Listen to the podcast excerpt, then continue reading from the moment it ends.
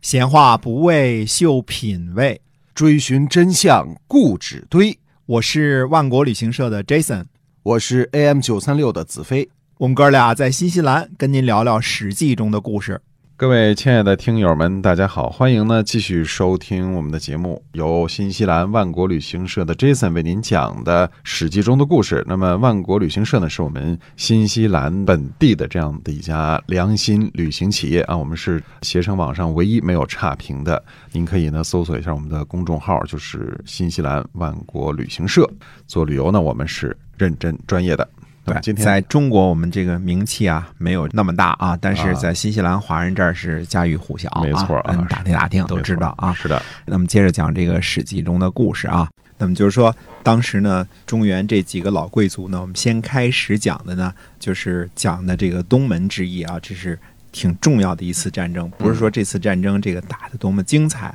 而是说呢，它的意义呢非常的重大。一般的来说，讲春秋呢，一开始就讲郑伯克段于鄢，这是很大的一块故事啊，嗯必须得讲，因为中间有什么黄权呐、融融洽洽啊、大岁之中啊，对这个好多故事啊。营考书啊，这好多故事。但是实际上呢，那个是郑国的一个故事，确实是很重要，因为它是等于说《左传》记载的第一个比较大的一一段故事啊。嗯那它后边呢还有后续性。我们说前段时间呢，到公元前七百零一年这七十年呢，主要就是讲郑国小霸主的这个故事，所以郑国的故事呢还很长呢。哎，我们就放下讲了讲。那么魏国的这个周须啊，他的叛乱呢，实际上它的意义呢，就是说还是挺重大的。嗯第一呢，它是无君无父的一种表现。说我们说西周王室的制度，咔嚓一下子就这么塌了哎啊。塌了之后呢，没了擎天博玉柱、架海紫金梁了，就变成了各个诸侯呢，有的时候有点为所欲为了。嗯那么这个时候呢，天下诸侯呢心里都没什么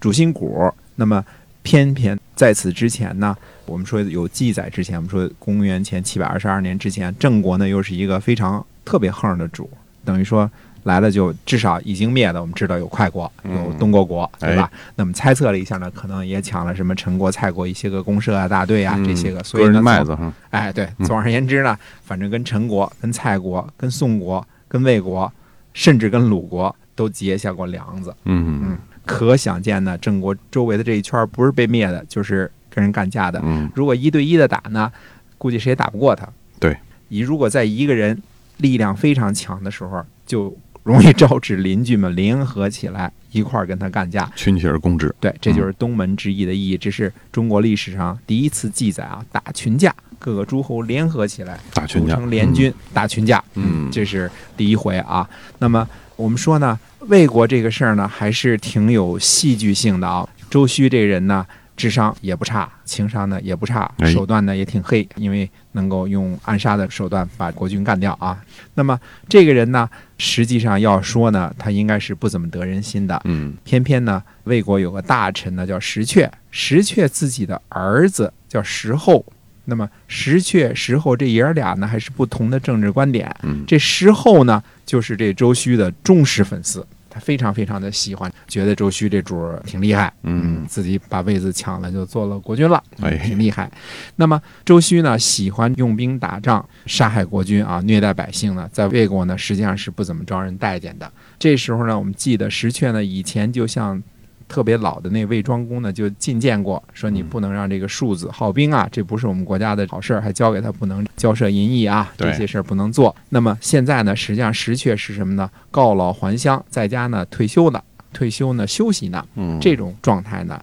那么这个周须呢，他自己不受人待见呢，他就询问石阙，他说如何才能够把这个国君的位子呢坐稳当了？这个时候呢，他是一个叛逆的国君，对着一个退休的大臣，那请教呢也是真心实意的，石阙的回答呢也必须得是真心实意的，对对吧？而且嗯更何况呢，对方呢是现任的国君啊，嗯这个手上有权啊。那么石阙呢就跟这个周须呢出了一个主意，他这主意是个什么主意呢？你看这种关系啊，中间我们说这几个老贵族中间的关系还是有点绕吧啊。嗯说陈桓公啊，现在有宠于周王室，因为什么呢？陈国的跟周王室呢联姻了。陈嘛，我们说是帝舜的后代，归姓啊，她可以嫁给姬姓的，她可以嫁给王氏啊，他们是联姻的，等于说呢，陈桓公呢是周王室的老丈人，对吧？对吧？嗯这么说简单啊。哎，那么现在呢，陈国呢和魏国呢又刚刚一块儿呢出去打了群架，一块儿抢了人家庄稼，对嗯，抢过谷子啊，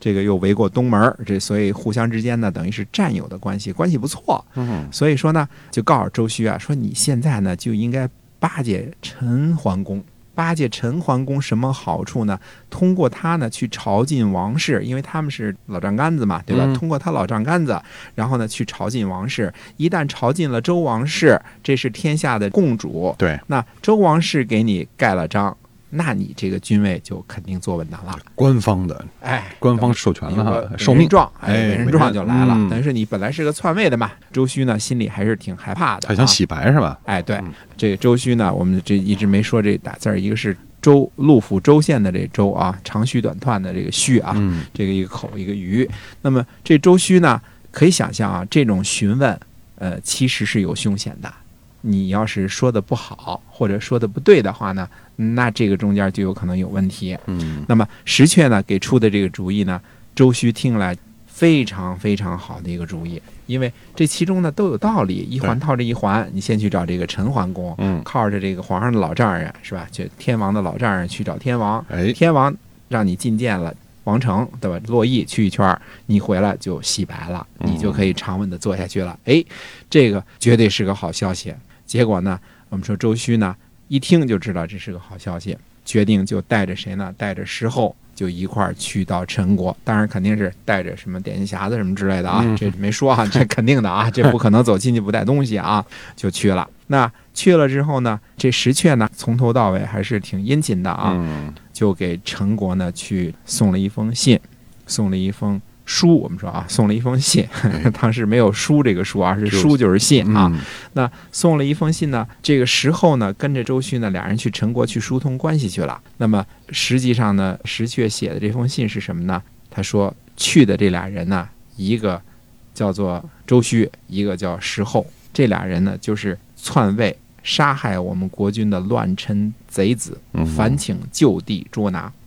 所以可见石阙呢，首先呢，他是一个非常有名望的大夫，嗯，那大夫呢是带有领地的这种大臣啊，他是嗯很有名望的，他只比国君低一级。那么相信没有记载，石阙呢应该也是公事一族的。嗯呃那么石阙呢就给陈国的这些个大夫们写了封信，说这俩人就是乱臣贼子，到了之后呢，二话不说就地捉拿，就这么个意思。嗯这俩人呢本来是高高兴兴的拿着点匣子去这个探亲戚去了，嘿，到那儿就给抓牢里去嗯了，直接就给送了拘留所了。那么之后的处理呢，我们再看啊，周须是被遣送回来了。嗯，为什么遣送回来了呢？因为这毕竟怎么说，名义上他也是魏国的国君，对吧？魏国让抓，嗯石阙让抓，我们就抓了。抓啊抓完了嗯之后呢，按照正常的手续，还是引渡回魏国去处理，对对吧？那他就被引渡回来了。那么石后呢，就顺利的在陈国吃上了牢饭，坐了牢了。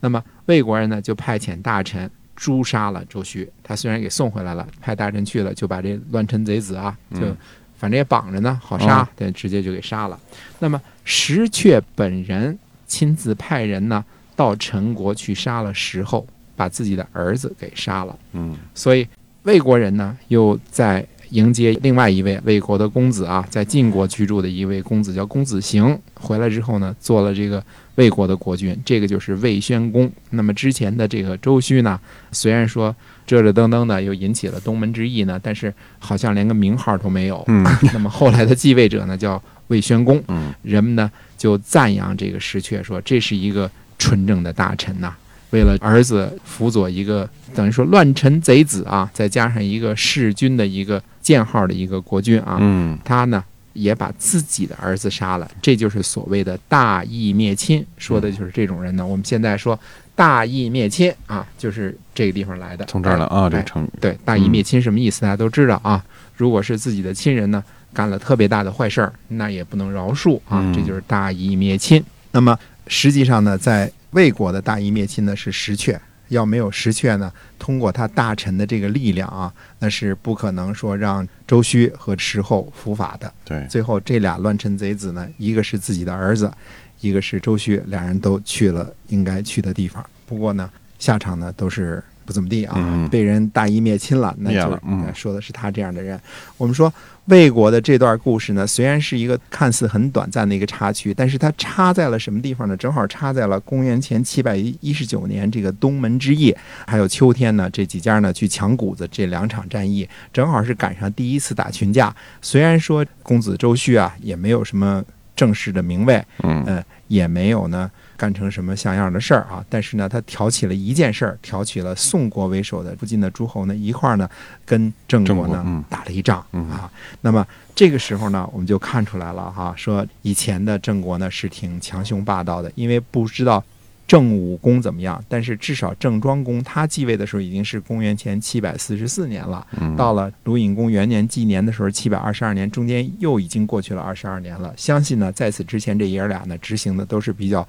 强雄霸道的，我们叫单边政策啊，嗯就是非常的厉害，靠对自己的武力呢跟邻居打架抢东西嗯这么一种情形啊。那么我们接着时间往下讲呢，就是说到了。呃，鲁隐公五年，也就是现在呢，到了公元前七百一十八年的时候，这一年的四月呢，那么郑国的军队呢，为了报复魏国参加东门之役，出兵讨伐魏国，一直打到魏国都城的郊外。我们别忘了啊，这个时候呢，周须已经被干掉了，所以郑国攻打魏国呢，并不是为了原则问题，嗯说你们家国君是这个篡位的，所以我去讨伐你，不是。反倒是换了正牌的魏宣公了，我去打哎你，为什么呢？因为你美国参与了攻打我们郑国的东门之役，所以到这个时候我们看出来呢，郑国的方法呢还是一对一的单挑，对，他直接去找魏国算账。那么魏国呢，这个时候呢，估计啊，在北边啊，魏国是稍北一点儿，我们说是现在是河南濮阳这个地方啊，嗯在古代的时候叫兖州的这个地方啊。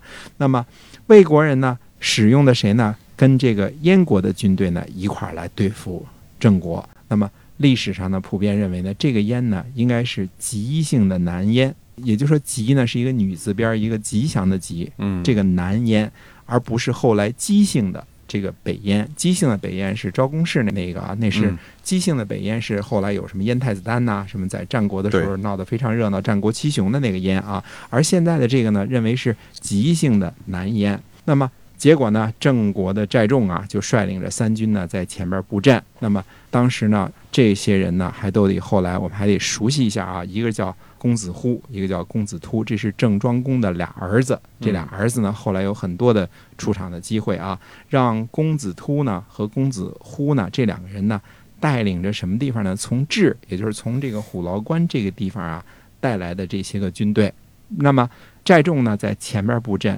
让智带来的这些个军队呢，悄悄地藏在后边儿。那么我们说南燕的这个军队呢，他呢只是畏惧郑国的这个三军，就对嗯郑国的这个正牌军呢非常的忌惮，而没有额外的多加提防。那六月份的时候，我们说到公元前七百一十八年六月份的时候呢，两个公子公子突和公子忽率领的智，也就是说虎牢关这个附近的军队呢，突然出现，结果呢，在虎牢关附近呢。打败了燕国的军队，啊，南燕啊、嗯军队遭受了很大的打击。所以现在呢，我们一看呢，就看出来了，等于说呢，周须开的这个头呢。只是拉了个仇恨的头儿， 那么这个头儿呢没结没完，嗯还在继续呢往下打。第一招呢是郑国被打，第二招呢是郑国打人。嗯那么现在呢，利用智来的这个军队啊，采取埋伏的这种方式，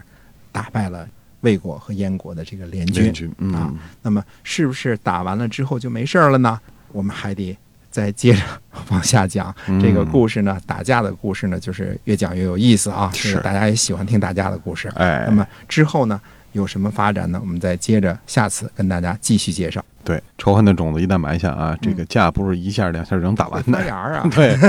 发展壮大了啊 啊。，嗯对长出植物来哎，它长大了啊。那么长大之后呢，会怎么样呢？欢迎您继续关注我们的节目。啊，那我们在下次节目中再见。